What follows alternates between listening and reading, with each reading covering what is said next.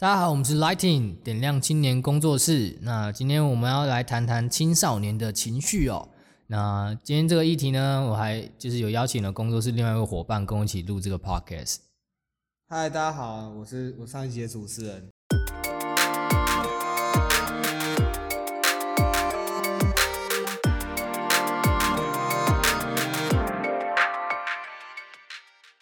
那在东方社会哦，就是好像大家都不太谈情绪这件事情了，就是大家讲到生气啊、难过啊，就是避之唯恐不及这样。如果说东方人好像比较比较压抑一点，不喜欢谈情绪这一块。对啊，就是如果今天生气的话，就会有人过来说啊，你不要生气啊，这样是对别人不好啊，或是怎么样。就是如果有人跟你说你是个很情绪化的人，你会怎么样？我会觉得他往往被被被骂了的感觉，就是表现太多太多情绪在别人身上，然后别人好像不太喜欢接收的感觉，好像做的不够好的感觉。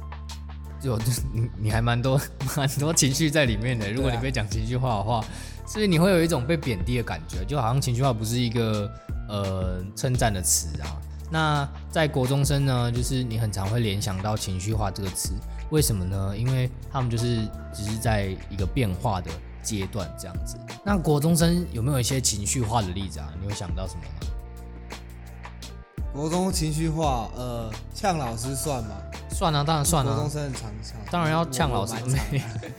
当然要呛老师吗？不对吧？对啊，不不对啊。但是你偶尔会有些 OS 嘛，但是正常人就是你不会讲出来嘛，你会私下就是用一些文字去骂啊。但是国中生反而好像会直接讲出来，所以你有直接去。呛老师这件事情是不是有啊？国中是国中时期有，那什么情况？忘记了，好像好像是老师叫我不要跟人家讲话吧，然后我就觉得哎，我也没什么会那个叨到别人，他跟我聊得很开心呐，是怎样？所以你就是整个拍桌站起来呛他吗？也没有啊，我就我就跟他在课堂上对视这样。对视？对，就是就是就是他也没办法继续上他的课，然后我就看着他这样，他也看着我，这很尴尬啊，很尴尬。跟我们一样尴尬，所以我我记得我高中也做过同样的事情，那就是一个网球课这样，然后是要在网球场，但是我们就在网球场上对视，不是就是就是老师上课打钟都还没来，然后我们就几个男生先在篮旁边就篮球场，我们现在篮球场打篮球这样子，然后老师一来就就说你们为什么没有进网球场？你们迟到了。然后叫叫我们做复印生呢，就是超夸张的。所以你已经准时到了，可是我们准时在，然后说哦，我们就老师迟到啊，然后我们，然后他就叫我们做复印生，然后我就说我不要，我不要做复印生啊。然后他说你不做我就记你旷课，我说你记啊，但我还是做了，但我还是做，了，因为他要记我旷课，他会 旷课很严重哎，这怎么可能不做啊？所以就是就是你说青少年然后在。就是在成长阶段，总会遇到这些事情。就是说情绪化，可是还是不得不服从权威嘛。对啊，就是他的情绪到底为什么会这样的，就是很起伏。就是你应该也会很好奇这一点。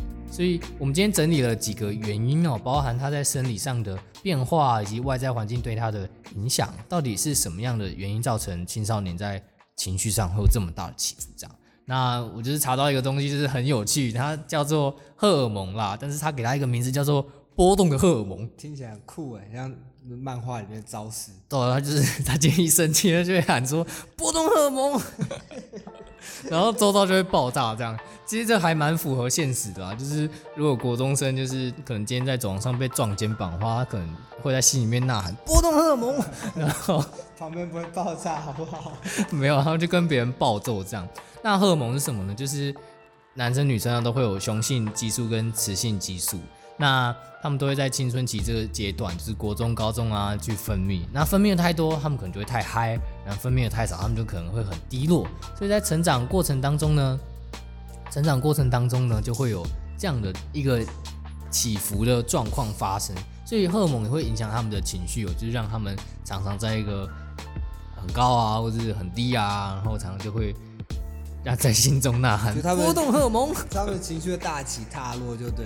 对啊，对啊。再来，另外一点就是他们前额叶的发展哦，大家要可能要跟大家解释一下什么是前额叶。这样，前额叶你可以想象成你今天有感性的你跟一个理性的你，那前额叶就代表理性的你这样子。那国中生就是没有那个理性的你，所以他们在感情就是大爆发的时候呢，他们理性的你就是还没有发育完全，所以就等于没有一个脱缰的，没有一个缰绳去拉住他们啦，他们就很像一个，脱缰的野马。哎、对对对，他们就很像刚你刚脑袋里面想脱缰，他们没有，脱缰，三级哦对，所以他们大脑的前额叶还没有发育成熟，所以他们常做很多很冒险的事情，他们常在冲动上面行事，所以他们，行事上面冲动。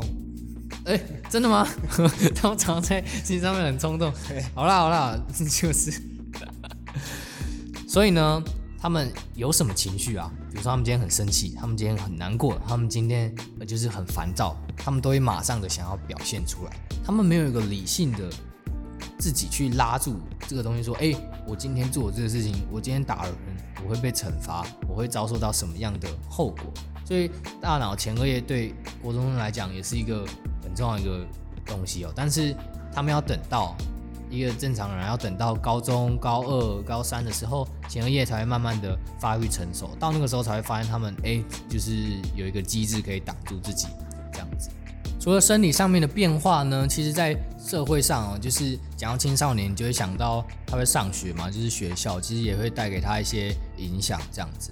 那学校你大部分会遇到就是会考试嘛，然后会你就开始需要读书了，因为小学其实不读其实也还好，就是每天功课写一写拿去。教坏小孩子，我说还好，就是尽量还是要写。你功课有写，你基本上你的题目就会啊。但是国中不一样，你就真的要拿起一本书来好好的读下去。像我就是一开始进国中考第一科就是地理啊，我就考了四十 四十八分，哦，就是很很地理真的难，我真的不行。对啊，就很羞于拿出来见人这样。然后我隔壁刚好有做地理小老师，就是更更不敢，就是更羞愧这样子。所以呃，在学校遇到这些考试，有时候就会带给青少年很多的挫折跟失败的感觉。那这些挫折感就会也会让他们有很大的情绪的起伏啊，可能会觉得哦，我好我很失败啊，就很焦虑啊，很担心啊，或是觉得很难过等等。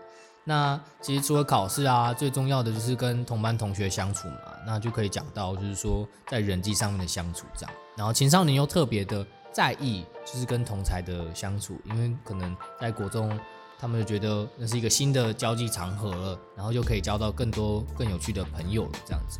所以同才部分在青少年时期就会大于对家庭的关注这样子。所以有时候呃，可能同班同学或是你的好朋友做一些什么很让你很难过的事情，你就可能会难过一整天，甚至请假来学校。你会这样吗？请假都不会，可是难过一整天是会。我会以此为由请假一天，但我会说我头痛这样假单上是写难过吗？就即使我想待在家这样子。对啊，所以同才的一举一动都可能会影响青少年的情绪，这样。所以他们如果今天回来跟你说，就是我今天跟朋友吵架了，然后让他很难过，然后你可能在担心什么，你明天的报告出不来，你跟朋友吵架有什么好难过？就是你也不要这样想，因为那就是他们的全世界了。所以就是他们同班同学或是他们的考试啊，对他们来讲就是一件很重要的事情，这样子。那不管是考试，不管是交朋友啦，都会让他们去形塑自己的人格特质，这对他们来讲是一个很重要的一个时期。那他们要如何形塑呢？就是别人会对他们有些期待，也有可能是社会有一些期待，让他们去对自己的理想目标有了一些设定哦。那讲的简单一点，就是父母会对你有些期待吗？你说国中的时候吗？对啊，会吧，就他们会希望我考一个好一点的高中啊，说不要考什么私立的啊。然后那时候我会有一个 有一个想法说，哦，高职好像是给那种不读书的人念，可是到时候读高中的时候说没有，我好想读高职的。对啊，所以父母就会希望你考好学校嘛。对啊，那考好学校就代表你可能就会想说，哎、我在学校成绩就不能太烂啊，我考四十八分。重点是开学第一科考四十八分，那就考离考好学校的距离就很远嘛点距离。对啊，那个距离就是超级远的啊。所以在这样情况下，除了失败跟挫折，再加上家人对你的期待，又你的成果又不符合家人对你的期待的时候，那那个就是绝望感就更深啊。所以很大欸，超级大的啊，就是你考四十八分。要很在意四十八分这件事情。我超在意，因为那是我上国中第一科的成绩耶。然后大家都，然后隔壁你知道隔壁的女同学说什么吗？她说没关系啦，第一次考试都是这样。然后她考八十几，哪有资格对我说这样的话？所以用都没有很聪明。对啊，你看，经常很担心很多事情，考试，然后考试的分数啦，或是人际上啊，以及家庭对你的期待，还有社会上的期待啊，国中生就应该怎么样，高中生就应该怎么样，就是这些种种的环境因素，都可能造成青少年在情绪上面有很大很大的波动啊，所以是有很多很多的因素会去影响他们的。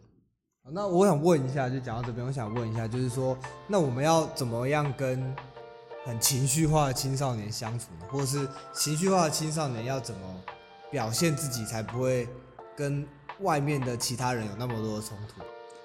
嗯，我觉得这分两个部分讲哈。如果你是一个青少年呢，你大概不会知道自己很情绪化吧？所以这个东西要好好的透过我们所谓的自我探索。那什么是自我探索呢？就是你可以利用，像在我们智商领域里面，我们也会把它称作为自我觉察。那我们会透过一些卡牌的方式啊，透过一些谈话的方式啊，去帮助你理解你现在正在做什么，以及你的感受是什么。举个简单的例子哦，比如说你今天看到一只狗朝你奔跑而来，在你的鞋子上大便，哇靠！为什么要针对我啊？你你感到很生气，气死人了！那你为什么会很生气呢？鞋子新买的，因为他在你鞋子上大便。对，那那也许你可能有一个阴影，这可能太牵强了，但只是举例啊。你可能有一个阴影是，你每次有新的东西都被你的兄兄弟姐妹拿去，然后都被弄坏，都被弄脏，你觉得很伤心很难过。但是你当下所感受到就是只有生气而已，那这是不是很值得去探索的一件事情？就是其实从小到大你发生的事情都会造成你有一点点的影响。那情绪的来由其实有很多种，那所所谓的过去的经验也是其中一种。那自我觉察或是自我探索呢，就是在帮助你去发现这些事情，去好好的帮助你去。